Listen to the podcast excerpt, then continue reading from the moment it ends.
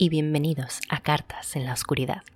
Yo soy Jandra Diwa y para los que no me conozcáis, soy creadora de medios audiovisuales, locutora e investigadora paranormal, con bases científicas.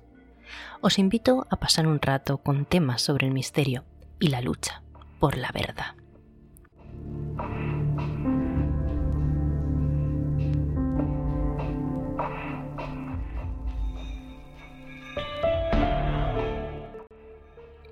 Hoy vamos a hablar de la verdadera historia sobre Lilith. En los últimos tiempos, la figura de Lilith se ha convertido en una representación del feminismo.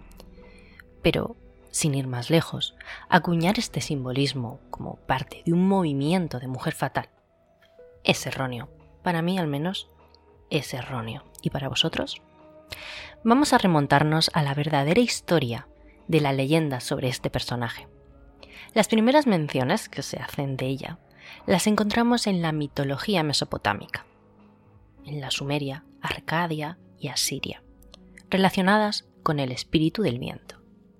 Recordemos que estos pueblos eran politeístas, es decir, que creían en más de un dios, que atribuían en gran parte a los efectos meteorológicos como tormentas, fuego, fertilidad, Lilith a veces se considera diosa de la oscuridad o demonio maligno, con nombres como Lilu, Lilitu y Ardat Lili.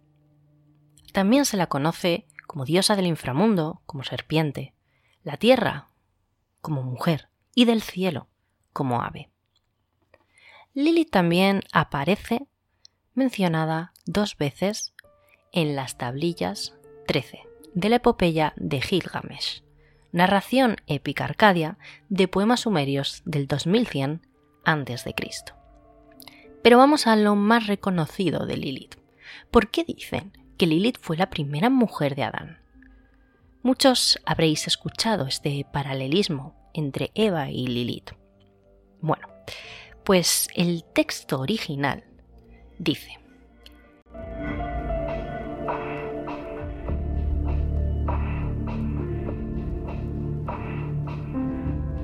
Creó pues Dios al hombre a su imagen, a imagen de Dios lo creó, varón y mujer los creó.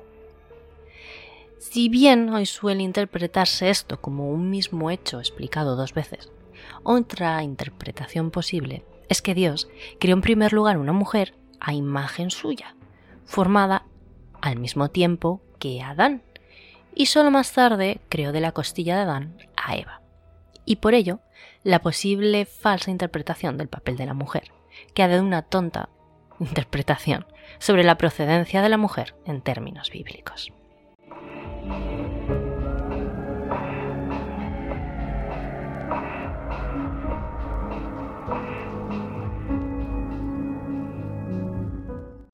La figura de Lilith como esposa rebelde de Adán, que abandona a su marido y deja el jardín del Edén, aparece por primera vez en el folclore judío a mano del alfabeto de Sirach.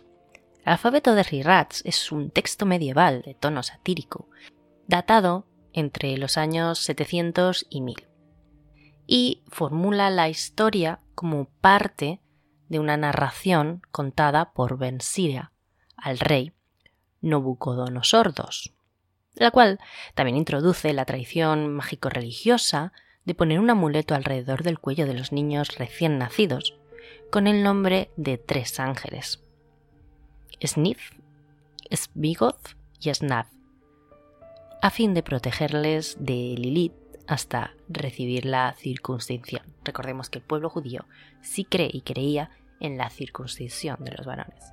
Así que hemos visto que Lilith sale en textos mesopotámicos, también en los textos de la Biblia. en textos judíos antiguos, pero también aparece en otros textos. Por ejemplo, en el Génesis Raba.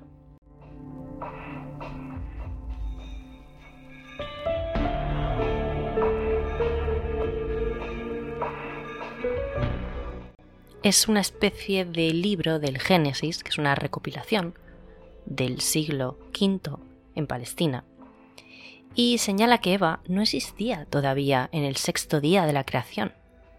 Entonces Yahvé, que sería Dios o Jesús, había dispuesto que Adán diese nombre a todas las bestias, aves y otros seres vivientes.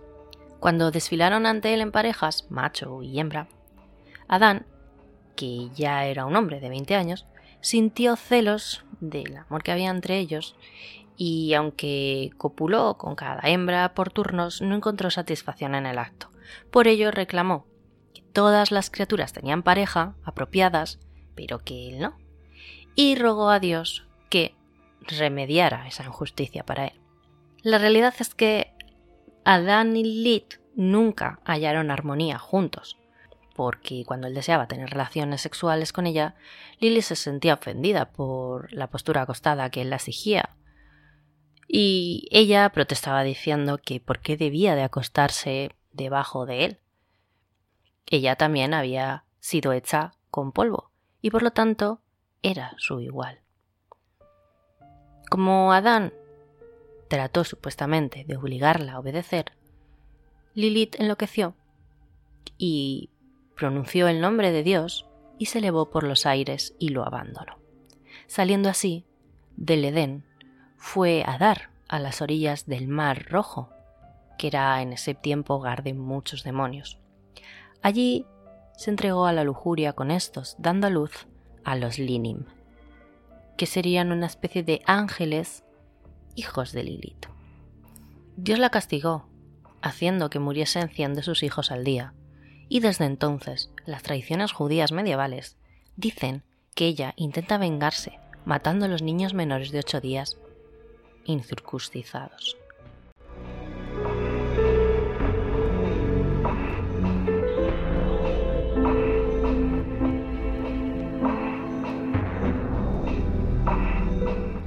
De esto también hablan diferentes textos y novelas, como por ejemplo el novelista italiano de origen judío Primo Levi, que pone en boca de unos personajes esta visión de Lilith.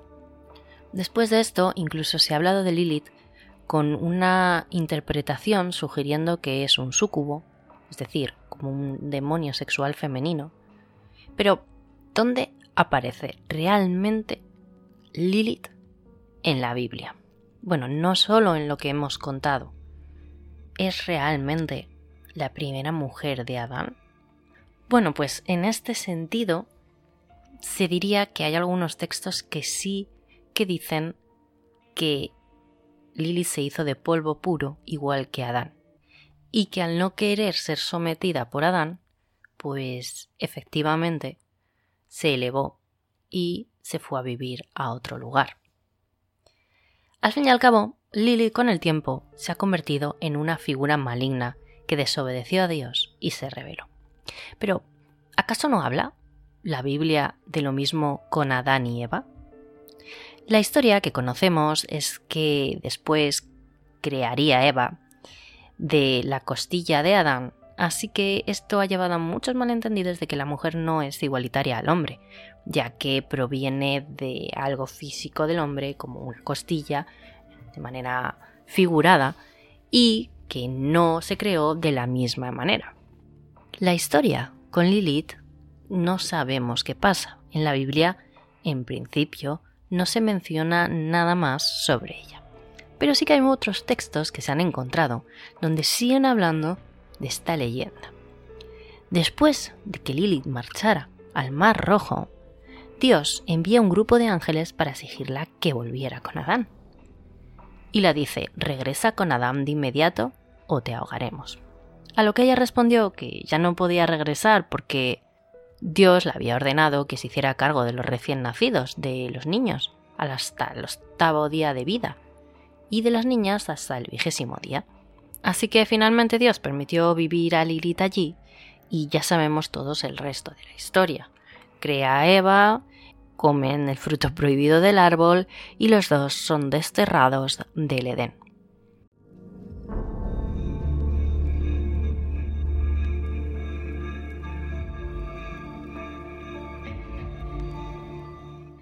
La leyenda de Lilith es posiblemente también el origen del popular mito griego de la reina Lamia, que tras matar a sus propios hijos por culpa de un engaño de Hera, sintió envidia de las otras madres y se dedicó a devorar a sus hijos. Transformada en una bestia, tenía el cuerpo de una serpiente y los pechos y la cabeza de una mujer. Este relato dio lugar a que en la antigüedad las madres griegas y romanas acostumbraban a amenazar a sus hijos traviesos con este personaje.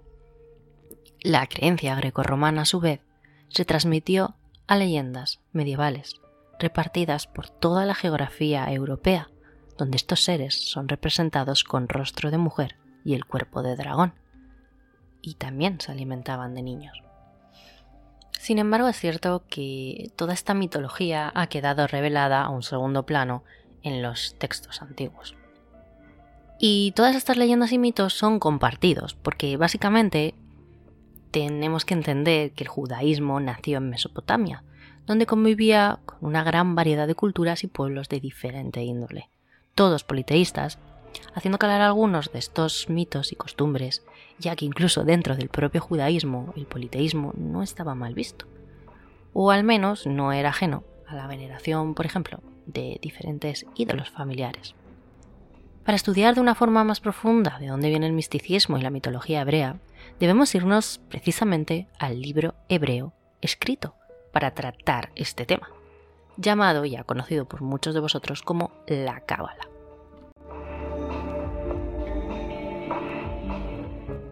Muchos lo hemos escuchado e incluso leído, ya que parte de ello pertenece a nuestra propia cultura religiosa los diferentes libros que sustentan la base de la religión judía, tales como la Torá, el cual recoge los 613 preceptos de la ley de Dios y que forman el Pentateuco, para nosotros los cinco primeros libros del Antiguo Testamento, es decir, también habremos oído hablar del Talmud, libro que recoge la tradición oral y la interpretación de esos 613 preceptos de la ley.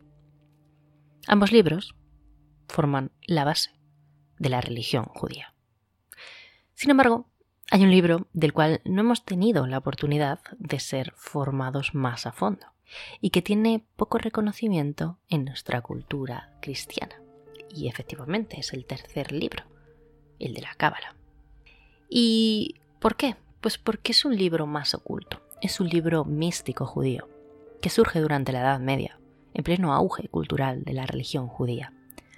Durante esta etapa de esplendor, los sabios judíos se dedicaron a la recopilación de las tradiciones y mitos orales judíos en este libro, así como la interpretación desde un punto místico de la Torah. Se trata de un acercamiento a Dios por parte de lo espiritual y de lo material, que además contiene un carácter esotérico, ya que intenta acercarse a Dios y a su creación desde otros puntos de vista más oscuros de la sabiduría judía. Al tratarse de una doctrina mística, no busca encontrar a Dios a través de la razón, sino a través de la meditación y de la contemplación de su obra. Pero todo este tema sobre la Cábala o algunos otros libros, como el libro de Zohar, hablan, entre otras cosas, y esto es a lo que voy, sobre Lilith. Y un punto muy interesante es que el misticismo hebreo, es decir, todo este hecho judío, trata también de mostrar desde el punto de vista teológico los diferentes seres intermediarios que hay entre Dios y el hombre, así como sus diferentes cualidades. Y no solo eso, sino que también lo trata desde un punto de vista psicológico, para tratar de que el hombre tenga intuición sobre el conocimiento de Dios. Y por último, posee también un carácter ético para enseñar al hombre cómo debe comportarse en su vida diaria. Así que el mito de Lilith es solo uno de los muchos ejemplos de cómo a través de la tradición y del mito la cultura hebrea se legitima todo un modelo de dominación sobre la mujer, construido desde la visión del hombre. En cuanto cómo debe ser una mujer, cómo debe comportarse, En muchas ocasiones, a partir de este mito, se ha criminalizado a la mujer por su condición de ser humano libre y autónomo, y es por eso que los mitos deben de ser estudiados y también cuestionados. Al igual que, desde mi punto de vista, debe llegar a haber unas profundas raíces que determinen que al fin y al cabo somos seres humanos.